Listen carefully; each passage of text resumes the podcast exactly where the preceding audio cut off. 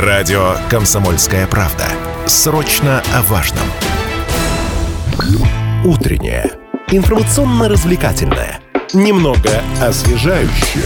Настоящее время че. Доброе утро. У микрофона Лидия Андреева. И сегодня в нашем эфире министр культуры Челябинской области Алексей Бетехтин. Доброе утро. Доброе утро. Поговорим о реконструкции знаковых учреждений культуры нашего региона. Много сегодня предстоит о чем поговорить. Начать предлагаю с театров. Что у нас сейчас в театре драмы Челябинском, э, когда будет открытие в новом облике и почему проект назвали реновацией?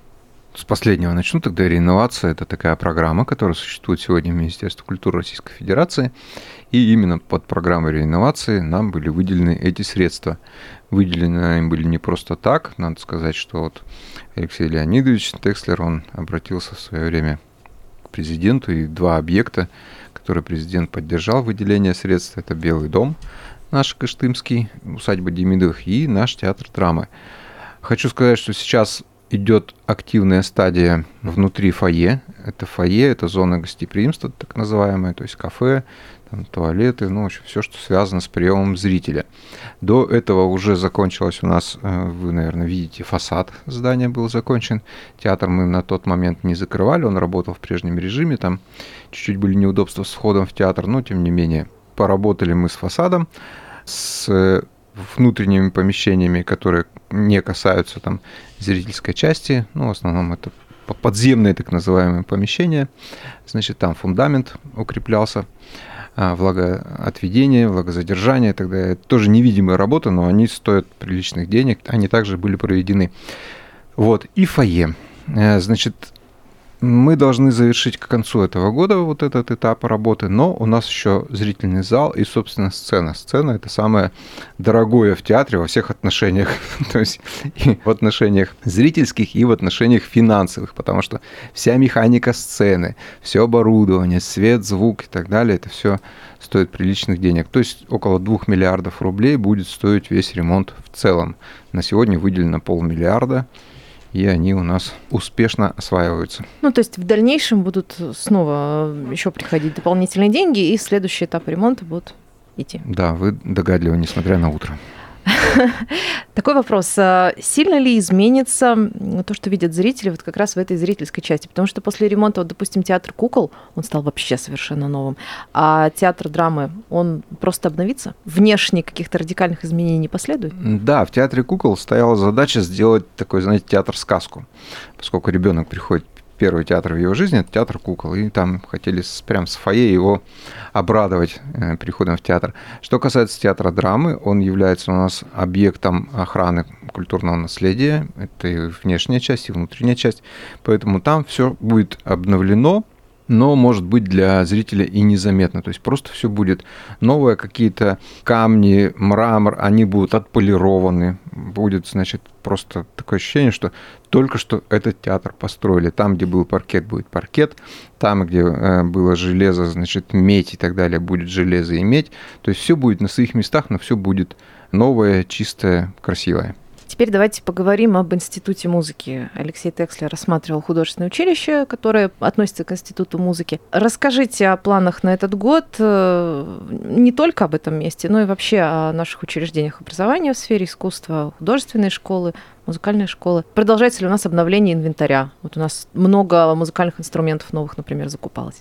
Да, инвентаря, метлы, швабры. Хочу сказать, что на самом деле это институт искусств, он так называется, и бывшее художественное училище. Это сейчас факультет художественный. Здание, которое стоит на проспекте Победы, ему 100 лет в 18 году было. Он 1918-2018 столетие отпраздновали. Ни разу там не проводился капитальный ремонт. Понятно, что к зданию были вопросы – Натурщики жаловались, что очень холодно, щели большие. Натурщикам дует, да. Натурщикам Студ- дуло. Студентам некомфортно. Ну, в общем, были проблемы. Значит, начали мы с кровли. В прошлом году была отремонтирована кровля полностью. Она такая довольно сложная была.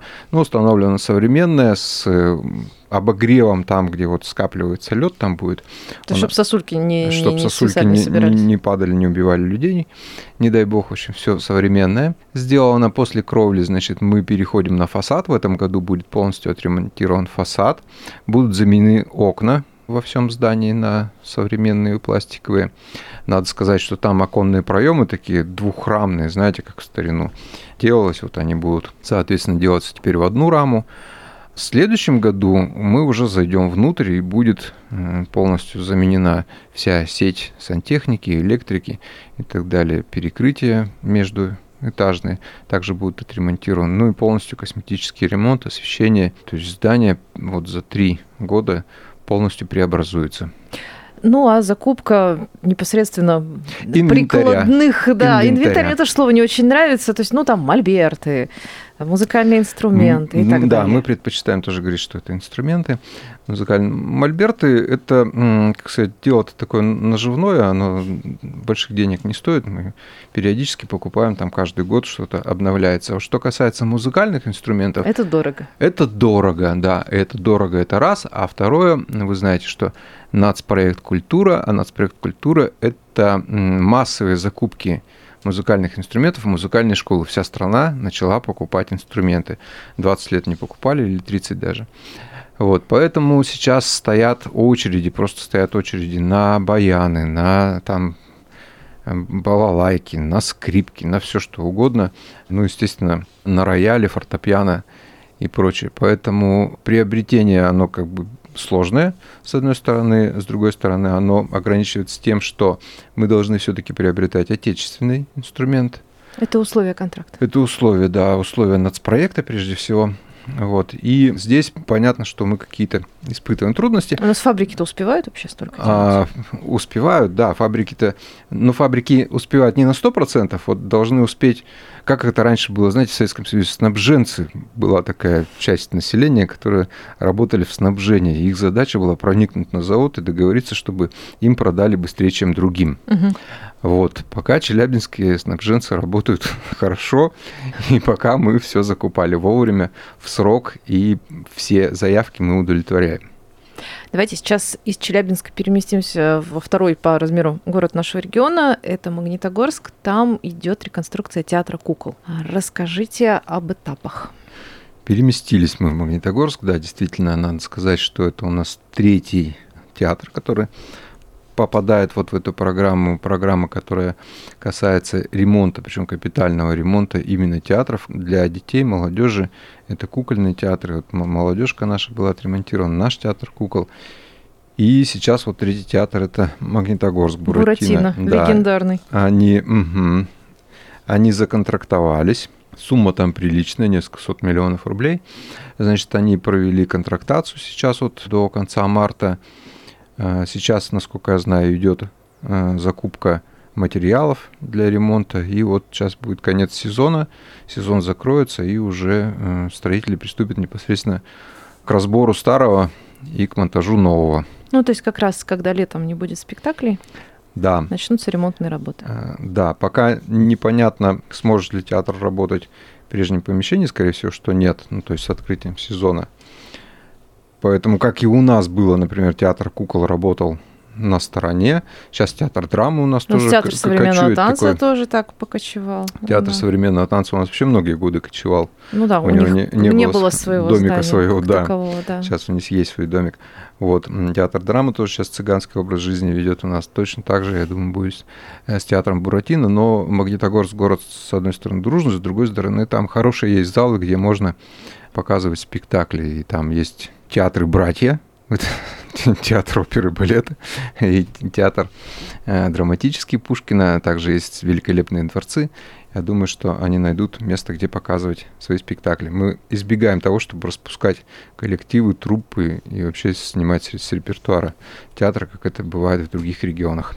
Правильно, не надо. Я думаю, и зритель тоже поддержит, потому что они готовы ходить на другие площадки, пока ремонтируется Ну да, как, как- базовое. как практика показала, в общем, зритель активно ходит. Конечно, это даже интересно по-своему. А как они выкрутятся на этот раз? А, кстати, о домах культуры. Есть обращение к губернатору о том, что вот в отдаленных территориях дом культуры, ну это по сути вот такой главный очаг интересной жизни, а, но они находятся в плохом состоянии, нужно ремонтировать. Вот сколько таких обращений, есть ли некая очередь и насколько она длинная?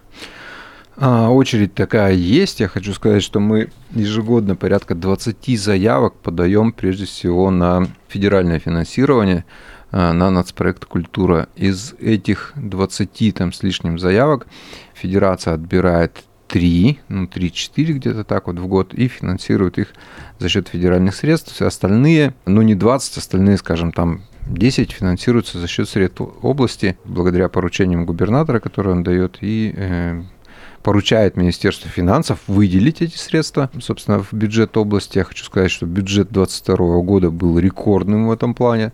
Там около полутора миллиардов рублей было израсходовано именно вот на эти статьи, на ремонт и приобретение. То есть мы так очень хорошо, широко шагнули этой библиотеки и музеи и дворцы культуры, и клубы, безусловно. Вот. Но хочу сказать, опять же, что по инициативе Алексея Леонидовича у нас в области должна появиться новая программа, это называется «Модульные клубы с модельными библиотеками». Есть куда... модельные библиотеки, есть, есть модельные, модульные библиотеки, клубы. да. Модульные клубы – это такие быстро возводимые клубы, очень удобные, современные, они теплые, хорошие, там все есть, сантехника и значит, отопление, и вода, и свет – и там, где население, ну, скажем, там тысяча, две тысячи человек, будут возводиться такие вот клубы на 100 и на 200 мест. Сейчас пилотный проект у нас запущен э, в Копейском городском округе, там в двух поселениях будут сделаны эти клубы. Мы туда пригласим глав собственно, муниципалитетов, которые в этом заинтересованы. Понятно, что приедет губернатор э, сам посмотреть. И если все у нас срастется с этим пилотным проектом, то в следующем году мы стартуем с новой программой вот таких вот модульных клубов, не путать с модельными библиотеками. Вот мы в следующей части программы, кстати, поподробнее разберем, что такое модельная библиотека. Я, признаться, тоже, когда впервые увидела эту формулировку, я была уверена, что там есть ошибка, и на самом деле библиотека модульная. Модульная. В общем, разберемся в следующей части. Сейчас время небольшого перерыва, скоро вернемся в эфир. Студии Лидия Андреева. Я напомню, в гостях э, у нашей студии сегодня Алексей Бетехтин, министр культуры Челябинской области. Продолжаем разговор о масштабных преобразованиях, ремонтах в сфере культуры Челябинской области. Мы буквально так перемещаемся из города в город с заходом в самые дальние точки области. Сейчас предлагаю вернуться снова в Челябинск. У нас такой, можно назвать, наверное, долгостроем, это реконструкция Челябинского цирка. Это федеральный проект большой, курирует его лично губернатор, курирует его Росгосцирк. И вот э, как раз губернатор у нас договаривался об ускорении финансирования, потому что как так все немножко подзатянулось, что там еще добавили денег. А какая там ситуация сейчас?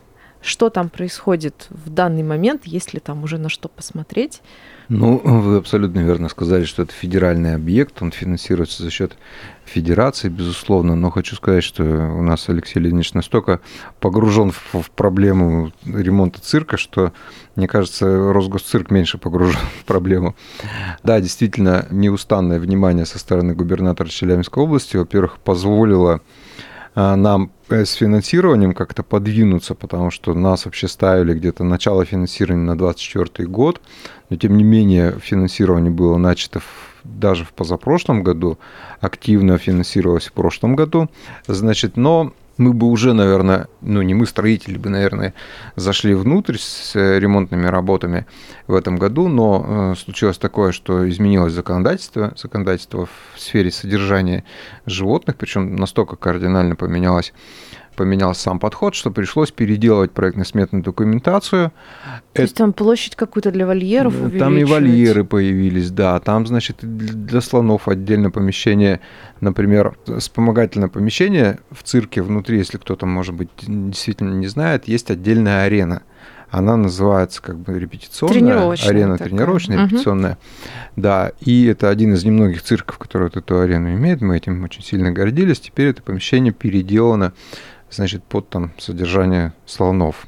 То есть например. арена будет у нас только одна. типа. А, арена одна, да. Главное, она Там будет возможность ее сделать в том числе и ареной, но в основном это будет сделано под содержание слонов, как я уже сказал, с соответствующими климатическими, там всякими влажностными и прочими условиями. В общем, много каких изменений, которые понесли за собой, вот, собственно, задержку в проектировании, то есть проект пришлось вернуть на доработку, после э, доработки проекта он опять проходит госэкспертизу, вот он должен где-то к концу июня пройти госэкспертизу, понять, сколько там будет финансирования, также где-то ориентировочно 2,5 миллиарда рублей это должно будет стоить. И потом уже будет поэтапность финансирования понятно. Мы все-таки надеемся, что к 2025 году мы получим новый цирк. Работ там действительно много. То, что там внутри, если что посмотреть, да, есть. Там голые стены. Ну, в цирк это вообще всегда интересно. Даже Да. если он уже не такой веселый, как прежде. Он не такой веселый, там уже ничего не, не напоминает то, Там что уже даже, наверное, были. разно разноцветные сектора. Там Да-да-да, еще это не- уже не- об этом даже ничего не напоминает. напоминает разноцветность секторов и прочее. То есть там голые стены, голые полы, такое серьезное, страшное зрелище. Там можно фильмы ужаса снимать. Большая круглая арена из да, бетона. и да. там предполагается, кстати, полностью смена купола. Не просто кровлю поменять, а там несколько слоев купольных. И практически вот мы со строителями там встречались, с подрядчиками, они нам показывали, что там остается вот буквально остов такой, знаете, как сгоревший рейстаг. То есть Помните, там металлоконструкция только. Вот Да, это вот такая вот опорная. остается под открытым небом. И вот этот вот остов они оставляют, а все остальное несколько слоев, в том числе звукоотражающие панели, которые сейчас очень дорогие. Все это меняется, звукоотражающие панели будут вообще на, на всем куполе. То есть там акустический полностью. проект, по сути, И другой теперь. акустический проект, и световой проект сделан. Э, В общем, очень серьезно на самом деле подошли проектировщики к этому. Будет современнейший цирк с самыми последними современными там условиями и возможностями.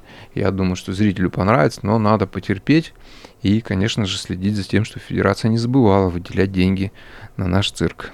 На самом деле с акустическим проектом вообще интересно, может там концерты будут какие-то проходить. Но они и раньше были концерты, если помните. То есть, значит, теперь там будет еще более качественный Да, звук. Это зритель очень- жаловался очень на, приятно. на- на запах и это и громкий звук.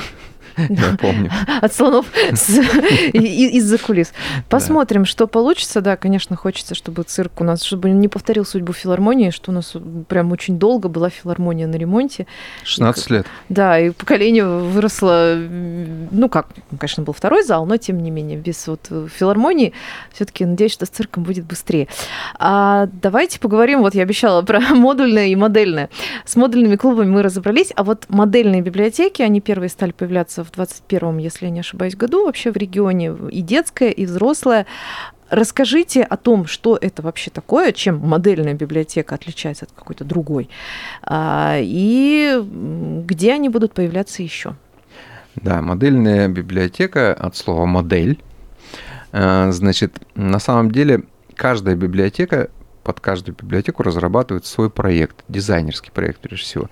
Ни одна библиотека не повторяет другую. Это абсолютно авторские подходы к локализации мест, там, значит, к тому, где выдаются книги, где они читаются, как задействованы дети, значит, посетители, взрослые и так далее. Опять же, применяются все современные технологии. Вы знаете, что сейчас можно иметь электронную карточку, и тебе не нужен библиотекарь, чтобы списать книги или записать их на себя. Просто берешь, там кладешь на соответствующую подставку, вставляешь карточку, и у тебя Полное ав- самообслуживание. автоматически да, идет запись какие книги вы взяли.